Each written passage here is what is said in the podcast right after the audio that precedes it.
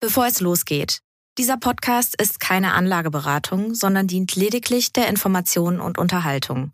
Die Hosts oder der Verlag übernehmen keine Haftung für Anlageentscheidungen, die sie aufgrund der im Podcast gehörten Informationen treffen. Leben mit Aktien. Ein Vermögenspodcast der Wirtschaftswoche. Mit Christian Wieröhl und Horst von Butler.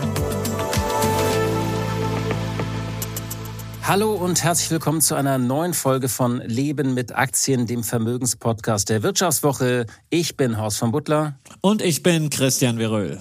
Ja, wir sind zurück aus der kleinen Urlaubspause, wobei Christian, ich muss schon wieder arbeiten, äh, wir, aber du bist nicht in Berlin, äh, auch nicht bei mir in Düsseldorf im Studio, sondern du bist in Italien, beziehungsweise in dem Teil von Italien, der funktioniert.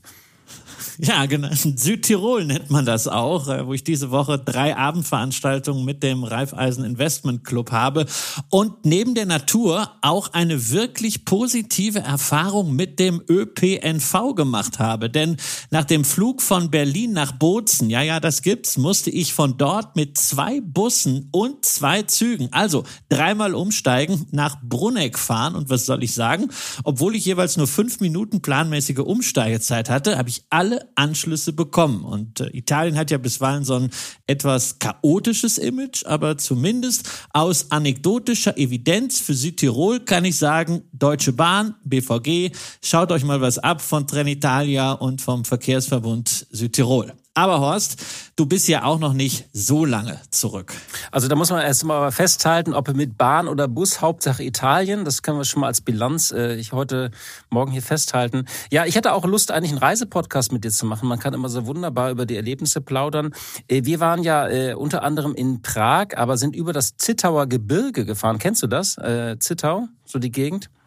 Nein, also, nein. Äh, das ist echt richtig, ähm, richtig schön. Also das früher auch Lausitzer Kamm genannt. Das ist so der deutsche Teil so an dieser sächsisch-böhmischen Grenze. Und dieses Lausitzer Gebirge ist wirklich da im Südosten Sachsen ist wunderschön. Besonders die Dörfer mit den berühmten Umgebindehäusern. Jetzt mal die Günther Jau-Frage. Weißt du, was ein Umgebindehaus ist? Äh, ja, wahrscheinlich Häuser, um die was drumherum gebunden wurde. Ist das so eine Form der Wärmedämmung? Nein, so, so früh waren die auch nicht. Die stehen unter Denkmalschutz, dass die, ich meine, die Sachsen, denen traue ich einiges zu äh, von ihrem Erfindungsgabe, dass die irgendwie schon im äh, 17. Jahrhundert Wärmedämmung gemacht haben. Nein, es ist äh, tatsächlich eine einmalige Bauweise in Europa, wo so Fachwerk und Blockbauweise miteinander verbunden wurde. Und äh, unten steht so ein Holzkasten und das wird von so einem Tragwerk umbunden. Naja, und äh, das Dach wird dann da drauf gesetzt und naja, das Ganze nennt man dann eben Umgebindehaus, weil das so einmal von dieser Konstruktion getragen wird. Naja, und ist vor allem mit farbigen Schieferstücken meister verziert und das in ganzen Dörfern, die dort wirklich liebevoll renoviert wurden. Also ich möchte sagen, wir sind die Aktienpodcast, aber auf jeden Fall ein, ein Zwischenstopp oder eine Reise wert. Okay, also demnächst machen wir dann den Reise-Podcast Leben mit Aktien im Urlaub ne? 2024, unser Projekt. Bis dahin machen wir Aktien pur. Und ja, nach der Urlaubspause ist natürlich einiges aufgelaufen, worüber wir sprechen müssen. Etwa die Zahlen von Apple und auch des größten Aktionärs von Apple, nämlich Berkshire Hathaway, damit Warren Buffett. Oder die Frage, die gerade merkwürdigerweise in sehr vielen Medien synchron erörtert wird, auch in der Wirtschaftswoche. Taugt der MSCI World noch als Basisinvestment? Aber erstmal müssen wir ein bisschen Wind machen. Denn der weht flau oder anders auch gesagt, äh, wir müssen uns in das Auge des Orkans begeben. Denn da läuft einiges schief bei den Betreibern, bei den Firmen, die mit Windenergie Geschäfte machen, unter anderem bei Orsted und bei Siemens Energy. Also legen wir los. Das Ganze sehen. Ja, dass Siemens Energy gewaltige Baustellen hat, hatten wir ja schon im Mai anlässlich dieser geharnischten Gewinnwarnung diskutiert. Wegen der Qualitätsprobleme bei Windkraftanlagen muss man gewaltige Summen für Nachbesserungen zurückstellen. Erst im August hatte man hier nochmal 2,2 Milliarden Euro an zusätzlichen Belastungen ausgemacht, sodass der Konzern dieses Jahr unter dem Strich einen Verlust von sage und schreibe 4,5 Milliarden Euro ausweisen wird. Aber das ist eben noch nicht alles, denn vorletzte Woche ist euch bei der Vivo ein echter Scoop gelungen mit der Meldung, dass Siemens Energy mit dem Bundeswirtschaftsministerium über Staatshilfe verhandelt. Ja, also das war wirklich eine historische Woche ähm, für den DAX, auch für die Vivo. Das haben die meine beiden Kollegen Angela Mayer und Henrik Hielscher recherchiert. Ähm, ja, das äh, bahnte sich so über einige Tage an und vielleicht auch immer so ein kleiner Blick an die Kulissen. Ähm, jemand bekommt dann eine Information, man braucht dann die berühmte zweite Quelle, gerade bei einer solch sensiblen Information, wo ja klar ist, wenn das nach draußen kommt, ja, oder wenn man auch Siemens damit konfrontiert, Siemens Energy, dann ist das sofort natürlich ad hoc pflichtig. Und es stehen ja auch Milliarden an Börsenwert auf dem Spiel und man will ja auch keine Panik auslösen, so eine Art äh, Bankrun irgendwie. Das heißt, man muss auch mit der Wortwahl sensibel sein. Man muss das äh, mit den Juristen hier abklären. Aber die beiden Kollegen haben das sehr sauber recherchiert. Ähm, der Spiegel war auch dran. Wir waren einen Tick früher. Und das war natürlich ein historischer Tag im DAX. Äh, minus 35 Prozent durch eine Meldung ausgelöst. Und die Kollegin hat das auch, Angela Mayer, kommentiert, auch nochmal nachgelegt. Ja, ähm, es geht, wie gesagt, wichtig ist, es geht nicht um klassische Staatshilfen, also dass hier irgendwie, dass Banker sich verzockt haben und dass, dass jetzt Steuergelder dafür eingesetzt werden sollen, sondern es geht um Bürgschaften für Aufträge. Also die Auftragsbücher sind voll. Ähm, aber ähm, äh, um das abzusichern, braucht es eben Garantien des Staates. Und ähm, ja, und das ist, finde ich, so gerade so ein bisschen so, wenn man auf diese Branche schaut, man kriegt ja nur Horrormeldungen, obwohl es ja eigentlich eine Zukunftsbranche ist, das ist ja so ein bisschen das Paradoxe daran, nicht? Ja, bei diesen Bürgschaften geht's aber natürlich auch um ein richtig ordentliches Volumen, weil ja witzigerweise Siemens Energy eben nicht nur eine Windsparte hat, sondern auch Kraftwerke und Energienetze baut. Und dieses Geschäft läuft richtig gut. Die haben einen Auftragsbestand von über 100 Milliarden Euro. Nur wer da solche Großprojekte beauftragt, die sich über Jahre hinziehen, der will natürlich gewisse Sicherheiten, dass Siemens Energy auch liefern kann. Normalerweise kommen die ja von den Banken, aber die sind wegen der miesen Bilanz eben nicht mehr bereit, hier voll ins Risiko zu gehen. Und da kommt eben jetzt der Bund ins Spiel. Es geht ja hier euren Recherchen zufolge um Bürgschaften über insgesamt bis zu 15 Milliarden Euro, die äh, in einer ersten Tranche rausgehen sollen, wo der Bund 80 Prozent übernimmt, 20 Prozent die Banken. Ne? Das heißt ja immer, der Staat soll sich aus der Wirtschaft raushalten, aber plötzlich brennt's und dann wird doch nach dem Staat gerufen. Und ich habe mal meine Twitter- und meine Instagram-Follower gefragt, ob der Staat denn jetzt hier einspringen soll, ihrer Meinung nach. Und tatsächlich haben mehr als 50 Prozent gesagt, nein, denn, oh, das liberale Credo, der Markt regelt. Wie siehst du das? Also im, normalerweise schlägt ja auch mal ein liberales Herz. Ich glaube, wir haben es hier, das ist ein sehr, sehr spezieller Fall und eine sehr spezielle Konstellation, die man in der Form jetzt auch nicht alle Tage erlebt, dass man sagt, wir gucken hier mal in das Handbuch für Staatshilfen, ob der Staat da rein oder raus soll. Ähm, klar ist zunächst, die Mutter Siemens, also der Siemens-Konzern, der ja an Siemens Energy beteiligt noch ist, der steht auf jeden Fall in der Verantwortung. Und ich finde, dieses Tauziehen zwischen dem Konzern und dem Bund ist absolut unwürdig. Also ich finde das, ähm, also wie sich da Siemens im Moment äh, ziert, ich zitiere mal aus einer Analyse meiner Kollegin Angela Mayer. Es wurde viele Tage verhandelt, hochgeheim zwischen den Berliner Ministerien für Wirtschaft und Finanzen, Siemens Energy Vorstandschef Christian Bruch und den Hausbanken in Frankfurt. Ohne Bürgschaften des Bundes und des Großaktionärs machten die Banken klar, könnten sie die Welle neuer Großaufträge, die Siemens Energy erwartet, nicht absichern. Was für das Unternehmen einer Katastrophe nahe käme. Ohne Garantien müsste Europas größter Energietechnikhersteller auf viele Orders für Stromnetze und Gaskraftwerke verzichten, also auf jene lukrativen Aufträge, die das Unternehmen Unternehmen dringend braucht angesichts seiner Probleme im Windkraftgeschäft. Die Verhandlungspartner versuchten Siemens in die Hilfsaktion einzubeziehen. Der Münchner Technologiekonzern ist mit mehr als 25 Prozent Großaktionär von Siemens Energy, hat bis 2025 eine Nachhaftung für Altverpflichtungen und eine bockstarke Bilanz. Siemens ist der natürliche Retter. Doch der Konzern verweigerte sich. CEO Roland Busch wollte sich einfach nicht kümmern, klagte ein Regierungsvertreter. Die Banken haben das Vertrauen verloren und die Ex-Mutter will mit dem in die Freiheit entlassenen Kind nichts mehr zu tun haben. Das Signal wäre fatal. Zitat Ende. Also Siemens steht hier in der Pflicht und äh, also der Bund muss, glaube ich, kommen nicht umhin, diese Garantien zu geben, weil steht zu viel auf dem Spiel. Äh, aber äh, also Siemens Energy ist in gewisser Weise systemrelevant. Aber wie Siemens sich hier verhält, äh, geht eben auch nicht. Und das ist, glaube ich, äh, das Dilemma, was wir hier beobachten. Ja, ich denke auch, der Bund sollte mithelfen, dass Siemens Energy diese Aufträge abarbeiten kann. denn sonst kommt hinterher der katarische Staatsfonds oder der Staatsfonds von Abu Dhabi oder eine US-amerikanische Private Equity Gesellschaft und dann ist wieder das große Gejammer da, dass kritisches Know-how, das wir für die Energiewende dringend brauchen, ins Ausland verkauft wird. Und gleichzeitig meine Meinung, sollte der Bund sich diese Unterstützung quasi als Lender of Last Resort anders als damals bei der Commerzbankrettung ordentlich bezahlen lassen. Und ich sehe das ansonsten natürlich wie du. Siemens steht hier absolut in der Pflicht, denn man darf ja auch nicht vergessen, diese Abspaltung 2020 ist ja nicht der Gestalt gelaufen, dass man jetzt ein besonders zukunftsfähiges Unternehmen an die Börse gebracht hat, sondern man hat eigentlich damit eine Resterampe an die Aktionäre ausgegeben, von der man sich überdies dann auch noch schön bedient, ja, durch irgendwelche Zahlungen für Markenwerte. Dieses Geld nimmt man dann gerne und bei der man nicht vergessen darf, man hat die Bilanz kräftig mit Firmenwerten, mit Goodwill aufgeladen. Der muss jetzt abgeschrieben werden. Und das für ein Unternehmen, das eigentlich eine starke Bilanz bräuchte. Ja, genau. Also man muss sagen, äh, Siemens Energy ist ja, äh, hat, glaube ich, einen, einen gesunden Teil. Ähm, und äh, die, das Problem ist in, eben in dieser Windkraftsparte, da kriegt man die Probleme mit den Spaniern, mit Gamesa eben nicht in den Griff. Das ist ein großes Problem.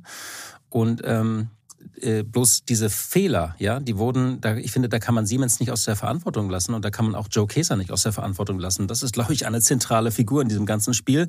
Und ähm, indirekt über den Pensionsfonds ist Siemens ja sogar einig mit knapp 30 Prozent äh, beteiligt, kann man sagen. Ich finde, wenn der Bund jetzt für 10 Milliarden birgt, soll Siemens diese zweite Tranche über 5 Milliarden garantieren. Ja, und äh, bei Käser darf man ja auch nicht vergessen, er war damals der CEO, der diese Abspaltung auf ja, Siemens Seite organisiert hat. Und dann, ja, und dann ist er ja jetzt Aufsichtsratsvorsitzender von Siemens Energy, kontrolliert also da auch ein bisschen rückwirkend sein eigenes Werk. letztendlich bestätigt es auch das, was ich schon mal zu Siemens gesagt hatte in einer unserer Folgen.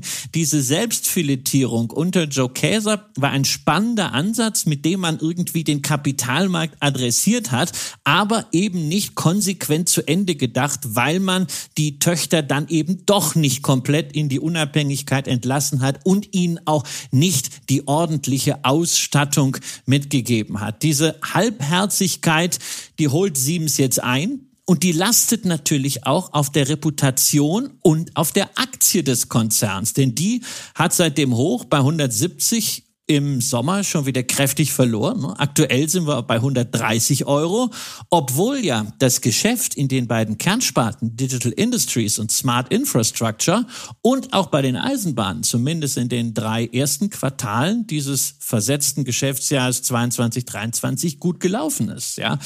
Wie es im vierten Quartal aussah, erfahren wir dann am 16. November. Da werden wir dann natürlich drüber reden, aber bis dahin würde ich auf jeden Fall auch noch warten mit einer Einschätzung zur Siemens-Aktie. Wir müssen, glaube ich, das Ganze nochmal in so einem größeren Kontext sehen, denn es geht ja nicht nur um Siemens Energy. Es ist ja nicht das einzige Problem, das gewaltige Probleme mit der Windenergie hat. Ähm, da gab es ja auch andere Meldungen von den dänischen ähm, äh, äh, Marktführer äh, Ørsted zum Beispiel. Die haben Projekte in den USA auf Eis gelegt. Was wir, glaube ich, derzeit erleben, dass diese grüne Transformation der Wirtschaft so eine schizophrene Phase durchlebt. Fast kein Tag ohne eine Schlagzeile über ein Megaprojekt, einen neuen Rekord, einen technologischen Durchbruch. Und in der gleichen Schlagzahl gibt es Warnungen über Verluste, Probleme und Projekte, deren Finanzierung zusammenfällt. Und diese äh, Szenarien zu gigantischem Wachstum in der Zukunft äh, und auch den politischen Plänen, die kreuzen sich eben mit einer grauen Gegenwart. Und die Frage ist tatsächlich, wenn diese Transformation so wichtig ist, wie kommt man da überhaupt raus? Also was ist jetzt der Gamechanger hier? Das eine sind Managementfehler bei manchen Unternehmen, das andere sind aber Projekte, die sich im Moment schlicht nicht mehr rechnen, weil die Materialien sind zu teuer geworden, die Lieferketten sind zu sehr unter Stress oder die Zinskosten sind eben auch zu hoch geworden. Und das nennt ja die Branche den perfekten Sturm und ähm, und die erzielbaren Strompreise sind oft so lange fixiert, bevor die Entwickler jetzt die Komponenten einkaufen. Also man hat ganz viele Probleme, ähm, äh, die eigentlich diese Branche trifft, die an einem neuralgischen Punkt dieser Transformation steht. Und Orsted war ja, glaube ich, dieser Orsted-Schock muss, wenn man sich anguckt, wenn die Dänen jetzt wirklich große Offshore-Projekte kippen, äh, wie Ocean Wind äh, 1 und 2 vor der Küste New Jerseys, dann muss das äh, tatsächlich, ist das nicht nur ein, ein, eine Katastrophe für die Pläne von Joe Biden in den USA, das muss auch ein Weckruf sein, ein politischer Weckruf für Europa, glaube ich. Ähm, das heißt nämlich doch, äh, und das hat mein äh, Kollege Florian Güsken ganz gut aufgeschrieben, nicht nur die Windkraft an Land, da explodieren die Kosten, ähm, sondern auch die Kosten durch die Ausbauziele auf See, die kommen eben, äh, die kommen wirklich ins Stocken. Und es kann sein, dass viele Projekte, die in Plänen drinstehen, die auch schon eingepreist sind äh, äh, in Bezug auf Kapazitäten bis 2030, dass die so nicht mehr funktionieren.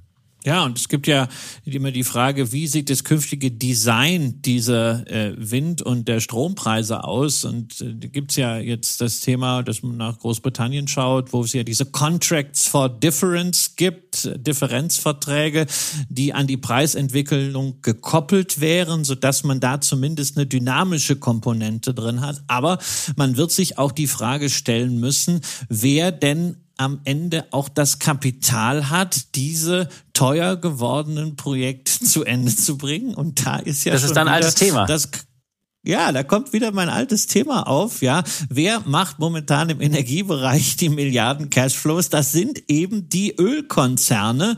Äh, in den USA haben wir darüber gesprochen, ist man mit den grünen Energien bei Exxon und bei Chevron nicht so wirklich eng konnektiert. Da schaut man eher, dass man CO2-Speicherung als grünes Thema angeht. Aber hier in Europa, BP, Total Energies, natürlich auch Equinor, die sehen bei den Erneuerbaren Zukunft und sie hätten gut gefüllte Kassen. Und das wäre natürlich dann wirklich so die Ironie der Geschichte ausgerechnet. Das fossile Geld rettet die grüne Transformation. Wie gehen wir denn jetzt als Anleger mit dieser Gemengelage, die wir skizziert haben, um? Das ist ja sehr komplex. Also das eine ist Siemens Energy. Du hast gesagt, mit, mit einer Einschätzung zu der äh, Siemens-Aktie, es gibt ja nicht mehr eine, es gibt ja ganz viele, ähm, warten wir. Aber äh, wenn man sich auf diesen perfekten Sturm jetzt so ein bisschen einstellen soll, vielleicht auch sogar mal investiert hat in das eine oder andere Unternehmen. Wir hatten ja auch ähm, Next Era Energy hier besprochen. Äh, Orsted, der Kurs ist auch abgerauscht. Wie stellst du dich als Anleger auf diese Situation ein? Ich, äh, ich erwarte jetzt so ein bisschen sind deine berühmten drei Punkte? Ja, natürlich gibt's wieder drei Punkte, so wie Bayern das auch in Dortmund gemacht Machst hat. Machst du manchmal auch nur zwei Punkte oder vier Punkte? Du, also wenn ich nur zwei Punkte Substanz habe, dann schraube ich so lange dran rum, bis es drei Punkte werden. Entweder einer oder drei, das ist ganz klar. also drei Punkte, ja. Erstens ist diese Investitionen in Turbinen und Komponentenhersteller, die sehe ich weiterhin sehr kritisch, auch weil der Wettbewerb eben durch chinesische Firmen brutalst ist auch bei den Projektierern ist Vorsicht angebracht, denn deren Kalkulationen gehen eben teilweise nicht mehr auf wegen der Zinsen, der Inflation, der Strompreise. Und die Margenkalkulationen, auf deren Basis man 2021, 2022 die Kurse von PNE oder Abo Wind hier in Deutschland hochgejubelt hat, die sind so nicht mehr intakt. Und ob das eingepreist ist durch den Kursrutsch, Who knows? Also die Rechnung ist kaputt. nicht einschätzen. Also die Kalkulation ja, die ist kaputt. Aber was heißt das? Also wenn diese Kalkulation kaputt ist, muss es ja immer eine Variable geben. wo man sagt, wenn man die verändert, dann ist wieder alles in Ordnung. Und das sehe ich jetzt im Moment nicht. Die Zinsen gehen ja nicht wieder auf ein Prozent. Äh, die Inflation wird zwar zurückgehen und Lieferketten werden sich sortieren. Es kann auch sein, dass sich einige Preise für manche Metalle oder andere Rohstoffe wieder ein bisschen adjustieren, ein bisschen zurückgehen. Aber es ist, ich sehe da jetzt nicht so den, den, den, den Moment, wo man sagt so, ja, jetzt hat sich's geändert. Strompreisdesign wird das große Thema sein, weil da reden wir über die Einnahmen. Und äh, das heißt für uns als Verbraucher nicht unbedingt was Gutes. Äh, diese Transformation wird für uns teuer. Deswegen, und das ist der zweite Punkt, bevorzuge ich halt weiterhin die Betreiber, die sich auf die Stromproduktion fokussieren, dann auch so breit aufgestellt sind, dass sie in unterschiedlichen Märkten diese ja doch schwierigen Subventionslagen austarieren können. Und ja, wer sich da nicht an eine Encarvis als reinen Independent Power Producer herantraut, die mit ihrer europäischen Plattform ja aktiv sind, sondern etwas Größeres will, der ist meines Erachtens auch mit der hier schon öfter hervorgehobenen und in meinem Depot befindlichen Iberdrola ganz gut bedient. Ja, die Spanier waren ja auch so weitsichtig, ihre Gamesa-Beteiligung noch rechtzeitig an Siemens loszuschlagen, als es dafür noch Geld gab. Die haben wahrscheinlich gedacht, stupid German money, nicht? Ja, es kommt, es kommt immer wieder, ja, egal ob in den USA oder hier. Ähm, ja, auch eine RWE kann man sich äh, sicherlich auf dem Niveau wieder anschauen, äh, gerade weil mit Markus Kreber, glaube ich, da schon ein, ein CEO äh, jetzt endlich ist, der diese Transformation auch wirklich lebt. Na, der hat wirklich, also muss man sagen, wir haben den ja vor drei oder vier Wochen zum Interview getroffen ähm, wenn man ihn vergleicht zu der Riege der, der, der Manager, der hat schon wirklich, also steckt tief drin in den Details und der hat, hat wirklich eine eine Klarheit in dem, was er sagt. Also hat eine gute Dynamik, ist ein guter Typ, aber ist also ganz klar so ein No-Bullshit-Typ. Also weil gerade bei der Energieversorgung ähm, malt die Politik ja auch gerne mal so ein bisschen Spitzi Pippi Langstrumpf. Ne? Wir malen uns die Welt, wie sie uns gefällt. Und äh, ich glaube, der ist da ganz klar zu sagen, was geht und was nicht. Äh, oder was auch, also ich meine, letzten Endes, vieles ist ja einfach eine Frage, äh, nicht, ähm, also bei Energie geht es ja immer um die Frage, ja, wie teuer wird warm, ja. Die Menschen wollen es hell und warm haben. Und wir, äh, bei uns soll halt auch noch mal alles gut sein. Und äh, manchmal geht diese Rechnung eben nicht auf, was wir jetzt an der aktuellen Debatte über den Kohleausstieg auch wieder erleben. Ne? Aber dein dritter ja, bei Punkt. Markus Kreber denk, bei Markus Kreber denke ich immer an Franz Müntefering. Der hat mal gesagt, heißes Herz und klare Kante ist besser als Hose voll. Das würde ich auch hier unterstreichen. Und da sind wir beim Thema Management, beim dritten Punkt Siemens Energy.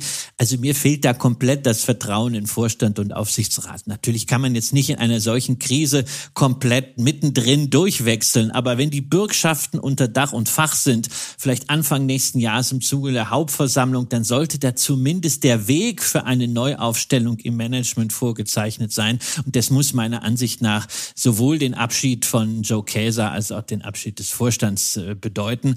Und dann wird das möglicherweise ein interessanter Turnaround-Kandidat, wahrscheinlich aber auch eher mit Blick auf 2025 als 2024, denn die Prognosen sind da auch nicht doll. Tja, und dafür muss man auch Turnaround-Kandidaten mögen. Ich mag das nicht. Äh, Warren Buffett hat mal gesagt, meide Unternehmen in Umbruchssituationen und das ist ja noch mehr als ein Umbruch. Das liegt im Trend. Taugt der MSCI World noch als Basisinvestment? Diese Frage geistert derzeit so ein bisschen, früher hätte man gesagt, durch die Gazetten, heute muss man sagen, durchs Netz. Und es ist auch eine Frage, die wir bei der Vivo gestellt haben. Und das Interesse der Leserinnen und Leser war groß. Denn man muss ja festhalten, inzwischen, nach vielen Jahren des braven ETF-Sparens, sind wir nicht alle ein bisschen MSCI World. Der Siegeszug der ETF ist fraglos verbunden mit diesem Index, bei dem Anleger in 1500 Aktien weltweit investieren. In den vergangenen 15 Jahren wurde der MSCI World damit zum Liebling der Anleger und ETFs auf diesen Index gelten längst in den meisten Depots als Basis- und Ankerinvestment. Also, warum also jetzt die Zweifel? Und einige verweisen jetzt natürlich auf die Performance in den vergangenen drei Monaten. Da hat der Index fast acht Prozent an Wert verloren. So, und das kann es natürlich nicht sein. Nein, da muss ich mit Trapattoni fragen, was erlaube MSCI-Wörter, verliere plötzlich und ist er schwach wie eine Flasche leer. Aber mal ganz im Ernst, acht Prozent Wertverlust sollen jetzt ernsthaft der Grund sein, einen Index in Frage zu stellen, der jetzt plötzlich reformiert werden muss, hat das Manager-Magazin geschrieben. Da frage ich mich, hallo, wo leben wir denn bitte? Also die hierzulande in Euro gehandelten ETFs auf den MSCI World, die liegen aktuell rund fünf Prozent unter ihrem Hoch und hatten auch in den letzten drei Jahren nie mehr als 15 Prozent Rückgang zu verzeichnen, Drawdown. Das ist nicht mal eine Korrektur, die nach herrschender Meinung mit einem Minus von 20 Prozent beginnt. Also da habe ich schon ein Problem mit dem grundsätzlichen Aufhänger dieser Diskussion. Also das kann ich verstehen. Also vor allem, wir haben ja immer gesagt, langfristig investieren, wenn man Sparpläne hat, geht es ja nicht um drei Monate, es geht auch nicht um drei Jahre, sondern eigentlich geht es ja um lange Zeiträume. Ich ähm, fasse noch mal ein bisschen zusammen, also die Lage. Wir haben auch ein paar Zahlen mal mitgebracht, weil es ja wirklich interessant ist. Es gibt jetzt eine äh, Studie äh, äh, von dem Portal Extra ETF im Auftrag von BlackRock, der sicherlich nicht ganz uneigennützig mal gefragt hat, wie jetzt so die Zahlen sind. Der steht ja mit iShares hinter vielen dieser Sparpläne und die gehen davon aus, dass bis Ende 2028 die jährlichen Investitionen in ETF-Sparpläne von Privatanlegern in Deutschland und Europa von 15 Milliarden Euro ähm, das war der Stand Ende September, auf äh, über 64 Milliarden Euro steigen würden. Und äh, demnach dürfte sich die Zahl der Sparpläne, die von europäischen Anlegern genutzt werden, in den nächsten fünf Jahren vervierfachen. So, jetzt äh, natürlich ist da immer so ein bisschen Lobbygeklingel dabei. Was ich interessant fand, war an diesen Zahlen, durchschnittlich sparen die Deutschen 164 Euro im Monat. Das liegt so ein bisschen unter dem europäischen Schnitt von 175 Euro. Aber es gibt wohl in Europa derzeit 7,6 Millionen monatliche Sparpläne. Und von diesen 7,6 befinden sich 7,1 Millionen in Deutschland. Ich finde das erstmal, muss man doch festhalten, eine beeindruckende Zahl, wenn es immer um diese Aktienkultur geht, wie viele Deutsche äh, brav äh, sparen. Und denen würde ich jetzt sagen, ähm, äh, immer wenn ein Index in Frage gestellt wird, die sollen erstmal brav weitersparen, oder? Ja, natürlich. Ja, da sind wir äh, letztendlich bei äh, Jack Bogle, dem Erfinder äh, der Indexfonds, Gründer des äh, äh, iShares äh, Rivalen, Erzrivalen Vanguard. Und der hat uns ja beigebracht, der größte Feind eines guten Plans ist der Traum vom perfekten Plan. Halte dich einfach an den guten Plan und Sparen in Aktien, global diversifiziert, kostengünstig, effizient, so wie es der MSCI World ermöglicht, das ist ein guter Plan. Und es ist auch das Verdienst der Neo-Broker, hier die Preise für Sparpläne so weit nach unten, nämlich auf Null gebracht zu haben, dass das auch für kleines Geld möglich ist. Warum jetzt diese Kritik oder diese Zweifel oder diese Forderung nach Reform immer wieder aufkommen, das hat natürlich so drei bis vier Kritikpunkte. Ich würde die gerne nochmal sagen. Und Christian, das sind ja auch Punkte, die wir hier im Podcast immer wieder genannt haben. Das eine ist, dass äh, der MSCI World nicht die gesamte Weltwirtschaft äh, äh, präsent, repräsentiert, was ja der Name immer so ein bisschen suggeriert. Im Index sind in Anführungszeichen nur Aktien aus 23 Industrieländern vertreten. Und auch selbst Wirtschaftsnationen wie China oder Indien kommen dort nicht vor. Zu 70 Prozent besteht der Index aus US-Aktien und allein knapp ein Fünftel des Geldes steckt derzeit in den berühmten äh, Magnificent Seven, also in Amazon, Alphabet, Apple, Nvidia, Meta, Microsoft und Tesla. Die machen zusammen über 18 Prozent des Indexes aus. Das heißt, äh, ein, äh, wenn ein Anleger 100 Euro in einen ETF auf den MSCI World äh, einzahlt, dann landen davon 70 Euro an der New Yorker Wall Street und 18 Euro bei den Tech-Riesen. So. Und da sagen jetzt viele, das bringt auf Dauer eine Unwucht in das Depot und sagen, na ja, man sollte irgendwie da mischen und zum Beispiel mit dem MSC All Country World. So, wie, wie schaust du auf diese Debatte? Die ist ja, die haben wir hier auch thematisiert. Das sind ja alles richtige Zahlen, aber ich, ich finde diese Zweifel, das an, an, an generellen Zweifel oder eine Reform zu fordern, finde ich dennoch übertrieben. Ja, also ich finde das ein bisschen abenteuerlich, dass jetzt auch so getan wird, als wäre diese Erkenntnis ein besonderer Scoop, ja, äh, dass jetzt das äh, Indexgewicht der USA und dieser erwähnten Magnificent Seven äh, stark gestiegen ist. Das baut sich seit Jahren auf. Da haben viele Leute, mich eingeschlossen, immer wieder darauf hingewiesen. Wir haben das im Podcast mehrfach thematisiert.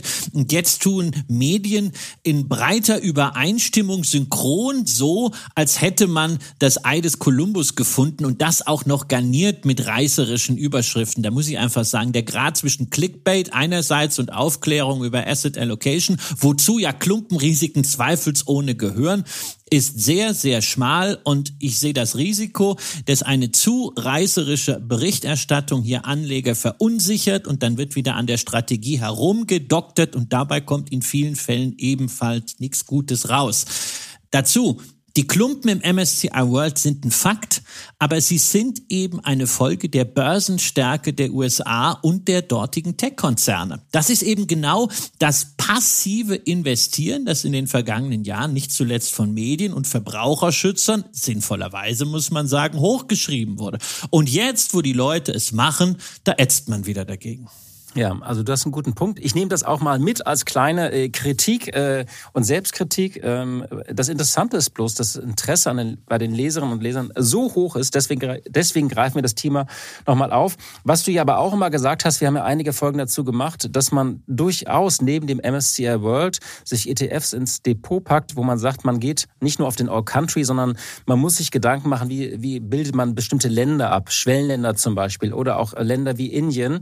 Das haben wir ja hier rauf und runter eigentlich auch gesagt, dass man sagt, äh, er allein reicht nicht aus. Auf der anderen Seite ähm, wenn man selbst ein Mensch, der nur den MSCI World bespart, macht nichts falsch. Das muss man auch festhalten.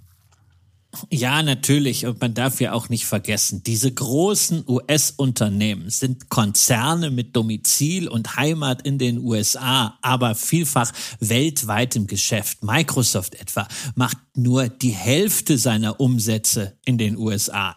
Alphabet etwas weniger als die Hälfte. Apple sogar nur gut ein Drittel. Kommen wir ja gleich noch zu. Und zweitens, ja, Technologie, technologischer Wandel. Das ist ja nicht nur das Thema unserer Zeit, sondern auch die Definitionen sind ja fließend. Ist Apple wirklich noch Technologie oder ist es nicht als Digital Lifestyle Marke eher Konsum? Ja, Tesla wird so gedanklich immer dem Tech-Klumpen zugerechnet, ist aber auch wenn die Musk-Jünger jetzt da sehr, sehr stark sein müssen, ist ein Autobauer. Ist im Kern ein Autobauer. Hat man ja auch gesagt, ja. langsam langweilig mit den Margen. Ja. Ja, ja, auch Google und Meta, ja, sind nach offizieller Terminologie sowieso Medienunternehmen. Ja, nur Medium ist halt inzwischen technologisch getrieben, wobei man auch sagen muss, dass Google und Meta kommerziell eben erfolgreicher sind als die alten Granten wie Disney. Und ein dritter Punkt, die Frage ist, was sind denn die Alternativen zu den USA? Ja, man kann ja sagen, komm, MSCI World hat den US-Klumpen, misch doch ein Europa-ETF bei. Da kommt der eine oder andere wieder und sagt, na ja, also Europa ist doch eh auf dem absteigenden Ast und im Fokus stand der Euro platzt bald. Ne? Dann sagst du vielleicht, okay, ähm, wie wär's mit Japan? Dann heißt nee, der Yen ist so schwach und das Land ist vergreist. Ne? Ja, oder Emerging Markets. Nee, denn China ist das Risiko zu hoch, Indien ist zu teuer, die Korruption in den Schwellenländern so. Und dann sind wir wieder bei Bogle und bei dem Plan, der vielleicht nicht perfekt ist, aber zumindest ein guter ist. Und man muss sich am Ende die Frage stellen, will man passiv investieren, dann ist der MSCI World eine gute Lösung für die Industrieländer, wobei ja auch die Industrieländer abhängig sind, die Konzerne von dem, was in den Emerging Markets passiert. Man kann auch den FTSE All World nehmen mit dem günstigen Invesco ETF jetzt neu. Dann hat man zehn Prozent Emerging Markets dabei. Ähm, man kann das doch alles selber machen. Das hängt vom Anlegertyp ab. Wichtig ist, dass man mal anfängt und nicht verunsichert wird. Eine Frage der Größe.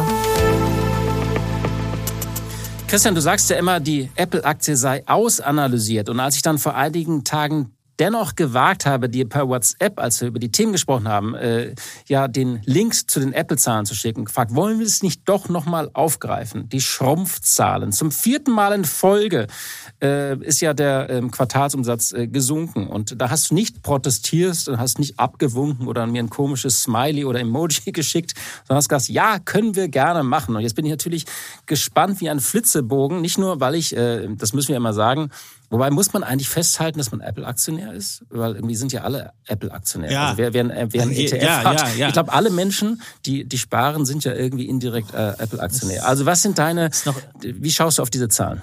Ach ja, also ich habe ja nur ausanalysiert, weil ich frage mich immer, diese Aktie, die wird von, weiß ich nicht, 10.000 Leuten professionell beobachtet. Davon sind wahrscheinlich 9.500 viel hellere Köpfe als ich. Was soll ich da noch an zusätzlichen Erkenntnissen finden? Aber ja, ich muss sagen, diese Zahlen, 1% Umsatz minus auf 89,5 Milliarden Dollar, haben mich nicht wirklich überrascht. Wir haben das ja auch schon mal besprochen. Apple ist umsatzseitig schon länger keine klassische Wachstumsstory, sondern befindet sich in einer sehr langen Transformation weg vom Gerätehersteller hin zum Ökosystem. Ja, irgendwann kannst du eben nicht mehr ständig neue Geräte verkaufen, weil die Fortschritte auch nur noch graduell sind, sondern du musst aus der bestehenden installierten Basis mehr herausholen.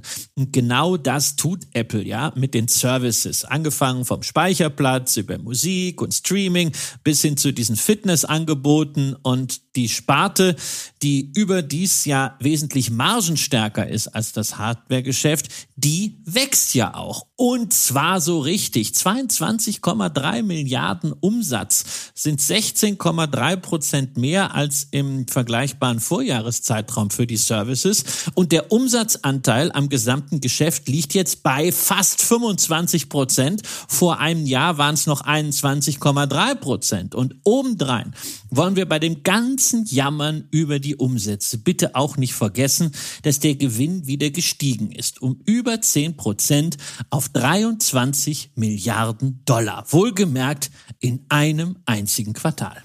Halten wir also fest, das Ökosystem ist intakt. Merkt man ja übrigens auch als Verbraucher, wenn man da einmal drin ist mit diesen ganzen Speicherplänen. Ich weiß nicht, wie es dir geht. Man kommt, also ich weiß gar nicht, wie man aus diesem Ökosystem auch wieder raus soll. Also ich, man hat da ja äh, sieben Trilliarden Fotos inzwischen gespeichert. Man hat seine ganzen äh, Daten. Äh, jetzt haben die und jetzt haben sie auch irgendwie Apple TV haben sie ja auch erhöht. Irgendwie gehen sie, glaube ich, von äh, was 6,99 Euro auf 9,99 Euro. Und dann überlegt man ja auch immer wieder, wenn man sagt, so, na, oh, ich will aber noch diese Staffel zu Ende gucken. Also es ist eben auch ein gutes Ökosystem, äh, was gut funktioniert und ähm, ja, man ist so ein bisschen verwoben und verkettet damit. Man hat ja auch viel über China immer wieder gesprochen. Ähm, äh, es gab ja diese Berichte, äh, dass Behördenmitarbeiter keine iPhones mehr mit zum Dienst bringen dürfen. Da muss man mal sagen, äh, gemessen an diesen Befürchtungen, und China ist ja immer so ähm, für viele Unternehmen inzwischen, aber auch für Apple der neuralgische Punkt, Gemessen daran ist der Umsatzrückgang in China mit 2,5 Prozent eher noch moderat, oder? Ja, genau. Und äh, auch diesen Rückgang bei den Mac-Verkäufen muss man einordnen. Auf 34 Prozent weniger Umsatz, das ist natürlich schon eine Hausnummer. Allerdings trägt das Geschäft, das ja einst mal der Nukleus dieses Unternehmens war, die Macintosh-Rechner, nur noch knapp neun Prozent zum Konzernumsatz bei. Und auch da zur Einordnung, das sind jetzt schon seit vier Quartalen weniger Umsätze als diese Wearables-Sparte macht, ja, die ja beim Start damals belächelt wurde, ja, diese AirPods und Apple Watches, alles Quatsch. Inzwischen haben die vom Umsatzanteil 11 Prozent sogar die iMacs überholt. Da ist das neue Geschäft und man, dazu darf man auch nicht vergessen, für diesen Rückgang hat äh, Tim Cook eine valide Erklärung geliefert. Das Vorjahresquartal war wegen Covid-Nachholeffekten besonders stark gewesen. Das gucken wir uns jetzt im nächsten Quartal mal im Vergleich an. Da müsste man ja dann entsprechend entsprechende äh, Veränderungen auch sehen. Insofern, ich kann beim Apfel weiterhin keinen Wurm erkennen, außer den, Achtung, jetzt wirklich zwei und ausnahmsweise nicht drei altbekannten Themen. Einerseits die für ein Unternehmen, das in einer Transition seines Geschäftsmodells steht, gleich auf allerhöchstem Niveau, aber die nach wie vor ambitionierte Bewertung mit dem 27-fachen Gewinn. Nur man muss auch sagen, solange Apple bei der Profitabilität liefert, und die Service-Sparte weiter zulegt, kann diese Bewertung auch gehalten werden. Also es macht diese ja? Transformation, ja, das ist, glaube ich, ganz wichtig festzuhalten, aus einer Position der Stärke und mit einem wahnsinnigen Cashflow. Es gibt ja viele Unternehmen, die sich umbauen müssen, wo du sagst, oh, wie lange reicht das Geld noch aus und äh, vor allem, wie lange bringen die Cash-Cows noch das Geld? Das ist natürlich hier eine Transformation auf einem sehr hohen Niveau, äh, wo Apple auch selbst immer noch Regeln definiert und nicht, also wir reden hier ja nicht von einem neuen Nokia oder sowas, das ja auch eine Transformation hinter sich hat, ja. Abgesehen übrigens bei und den auch eine, Selb eine selbst eine selbstverantwortete Transformation. Es ist nicht irgendeine Regierung, die kommt und sagt, wie bei der grünen Transformation, du musst jetzt transformieren, ja, wie bei den Zementkonzernen, sondern die machen das aus eigenem Antrieb auf aller, allerhöchstem Niveau. Deswegen sage ich auch, das ist ambitioniert, 27-facher Gewinn, ist vielleicht auch jetzt kurzfristig nicht das große Potenzial nach oben da beim Kurs. Aber es ist auch nicht so, dass es heillos überteuert wäre. Ähm Hast du eigentlich auch äh, manchmal AirPod-Panik, so mal kurz gefragt, also weil du sagst, Wearables wachsen so. Also es gibt so ein neues Gefühl, man hat diese AirPods irgendwo drin. Mir ist neulich mal einer rausgefallen und ich sehe den wirklich wie so in Zeitlupe über die Straße rollen und dann so fünf Zentimeter vor einem Gully halten. Und wo man ja auch mal, nicht nur das eine ist ja die, die wo sind meine AirPods? Also das ist die Suche nach diesen Dingern. Das andere ist die Panik, dass sie einem irgendwo rausfallen. Und neulich sind sie mal auch in einem Hotelzimmer hinter die Matratze und dann so ganz runter. Und das war so ein Bett, was man nicht mal eben verrücken konnte. Also ich, äh, es gibt eben auch eine große, das sind ja teure Dinger, ne? die kann man ja nicht irgendwo liegen ja, lassen. Oder so wie früher, wo also meine deswegen, Kopfhörer, keine Ahnung, ich bestelle neue.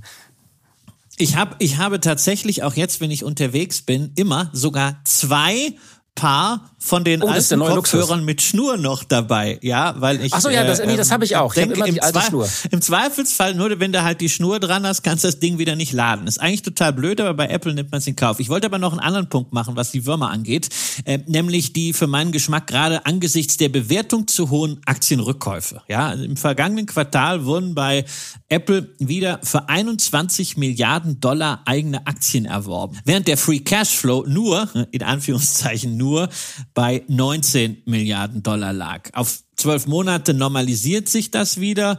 99 Milliarden Free Cash Flow versus 77,5 Milliarden für Aktienrückkäufe plus 15 Milliarden für Dividenden. Das ist viel, was da rausgeknallt wird. Ich würde mir mehr für Dividenden wünschen. Gleichzeitig muss man sagen, da bleiben immer noch ein paar Milliarden zum Reinvestieren übrig. Wahrscheinlich wären bis auf Microsoft alle Unternehmen der Welt froh oder Meta, wenn so viel noch übrig bleiben würde. Es sind eben ganz andere Dimensionen bei diesem Unternehmen. Und nur auch mal zum Vergleich, mit dem Free Cash Flow der letzten zwölf Monate könnte Apple schon 50 Prozent von Disney kaufen. Jetzt schauen wir nochmal auf den Aktienkurs. Das Allzeithoch war ja bei 197 Dollar, dann ging es runter bis auf 170 Dollar. Und das hat natürlich nicht nur äh, äh, uns alle getroffen, sondern auch den größten Aktionär von Apple, und zwar Warren Buffett. Und ähm, ja, der hat auch Zahlen vorgelegt. Und da wollten wir zum Schluss ganz gerne nochmal drauf schauen, weil dieses Portfolio ist ja so breit aufgestellt. Äh, das ist ja nicht nur, ähm, äh, man denkt immer, der macht Coca-Cola und äh, was bisschen, bisschen, bisschen Energie, ähm, dass er so ein bisschen auch immer ein Spiegel der Entwicklung der Wirtschaft ist. Ähm, auf der anderen Seite muss man immer schauen, bei den Buchungsverlusten oder Verlusten in Anführungszeichen, die zeigen, ähm, das sind jetzt andere, also pro Quartal. Das ist, das darf man nicht vergleichen mit einem operativen Geschäft. Äh, wie hast du auf die Zahlen von, ähm, von Warren Buffett geschaut? Ja, Warren Buffett hat eben, weil ein paar Aktien runtergegangen sind, äh, in der Berkshire Hathaway fürs dritte Quartal unterm Strich einen Nettoverlust von 12,6 Milliarden US-Dollar ausgewiesen, was ja auch von einigen Medien, übrigens ausdrücklich nicht der Vivo, zu oh, wunderbaren ja, wunderbare Clickbait-Headlines verwurstet. Ja, du siehst, ich bin heute in Medienkritikstimmung, ja. Apple-Kursverfall brockt Warren Buffett Milliardenverlust ein. War sowohl im Manager-Magazin als auch in der FAZ zu lesen. Wobei jeder, der sich nur ein bisschen mit Berkshire Hathaway beschäftigt, weiß, diese Bewertung börsennotierte Beteiligung mit dem Kurswert zum Quartalsende wird von den Rechnungslegungsstandards gefordert, aber von niemandem stärker kritisiert kritisiert als von Warren Buffett selbst, weil sie eben die Volatilität der Börsen in die Bilanz transportiert, obwohl Berkshire auch die börsennotierten Kernbeteiligungen eben langfristig bevorzugt für immer hält. Und insofern schauen wir äh, und natürlich auch alle Berkshire-Aktionäre nicht auf den Nettogewinn, sondern auf den operativen Ertrag. Und der ist im vergangenen Quartal um satte 41 Prozent gestiegen auf den Rekordwert von 10,76 Milliarden Dollar. Denn man muss nochmal verstehen, Berkshire Hathaway ist ja eben nicht nur äh, dieses äh, Portfolio Wert von 318 Milliarden Dollar. Und darin in diesem Portfolio ist ja Apple hatten wir erwähnt zu 51 Prozent, 32 Prozent die Bank of America, American Express, Coca-Cola, Chevron und äh, Occidental Petroleum, sondern da steckt ja sehr viel mehr drin, nicht? Ja, da ist die Versicherungssparte Geico, da ist die Eisenbahn Burlington North Santa Fe, da ist die von uns ja vor drei Wochen noch beschriebene Versorgersparte Berkshire Energy, gleichzeitig einer der großen Renewable-Investoren in den USA, sowie Dutzende und Aberdutzende hundertprozentiger Tochtergesellschaften bis runter zum legendären Nebraska Furniture Markt oder der Konfektkette Seas Candies. Und all diese operativen unternehmerischen Aktivitäten machen inklusive der, Achtung, wieder eine Riesenzahl, 157 Milliarden Dollar Cash und kurzfristigen Staatsanleihen 70 Prozent der Bilanzsumme aus. Und das Investmentportfolio steht also nur für 30 Prozent. Und damit relativiert sich auch der Apple-Klumpen etwas. Warren Buffett hat nicht 50 Prozent von Berkshire Hathaway in Apple gesteckt, wie man das bisweilen lesen kann, sondern nur 50 Prozent vom Investmentportfolio, das nur 30 Prozent der Bilanzsumme ausmacht. Also 15 Prozent stecken in Apple. Das ist immer noch ein deutlich deutlich größerer Klumpen als beim MSCI World. Aber da schließt sich dann eh wieder der Kreis zu unserem vorherigen Thema. Ob und wie man mit diesem Klumpen leben will, muss jeder mit sich selbst ausmachen. Möglichkeiten zum Nachjustieren gibt's genug. Ja, das sind wirklich gigantische Zahlen. 157 Milliarden Cash, da könnte Warren Buffett fast äh, ein halbes Jahr lang die Rechnung des Bundes hier in Deutschland äh, allesamt begleichen und Deutschland sozusagen am Laufen halten. Ähm, liebe Hörerinnen und liebe Hörer, das war's für heute. Ähm, wir hören uns kommende Woche wieder. Christian, kommst du eigentlich mal wieder zurück nach Deutschland? Ich bin am nächsten Montag tatsächlich wieder ganz brav in Deutschland und bleibe dann auch bis zum Jahresende dort. Dann machen wir es vielleicht sogar zusammen in Berlin, wenn nichts dazwischen kommt. Bis dahin machen Sie es gut, kommen Sie gut durch die Woche und wir hören uns hoffentlich kommende Woche wieder. Leben mit Aktien. Ein Vermögenspodcast der Wirtschaftswoche.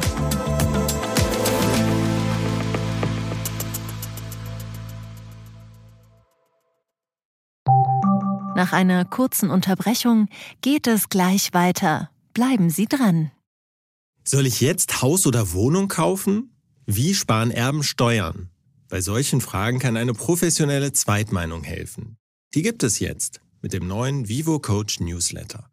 Er liefert jede Woche Antworten auf Fragen zu Geldanlage, Vorsorge, Steuern, Recht und Karriere. Und Sie können selbst Fragen stellen. Die Antworten geben unabhängige Expertinnen und Experten. Abonnieren Sie den kostenlosen Newsletter jetzt unter vivo.de slash newsletter slash coach. Vivo Coach. Wissen, das sich auszahlt.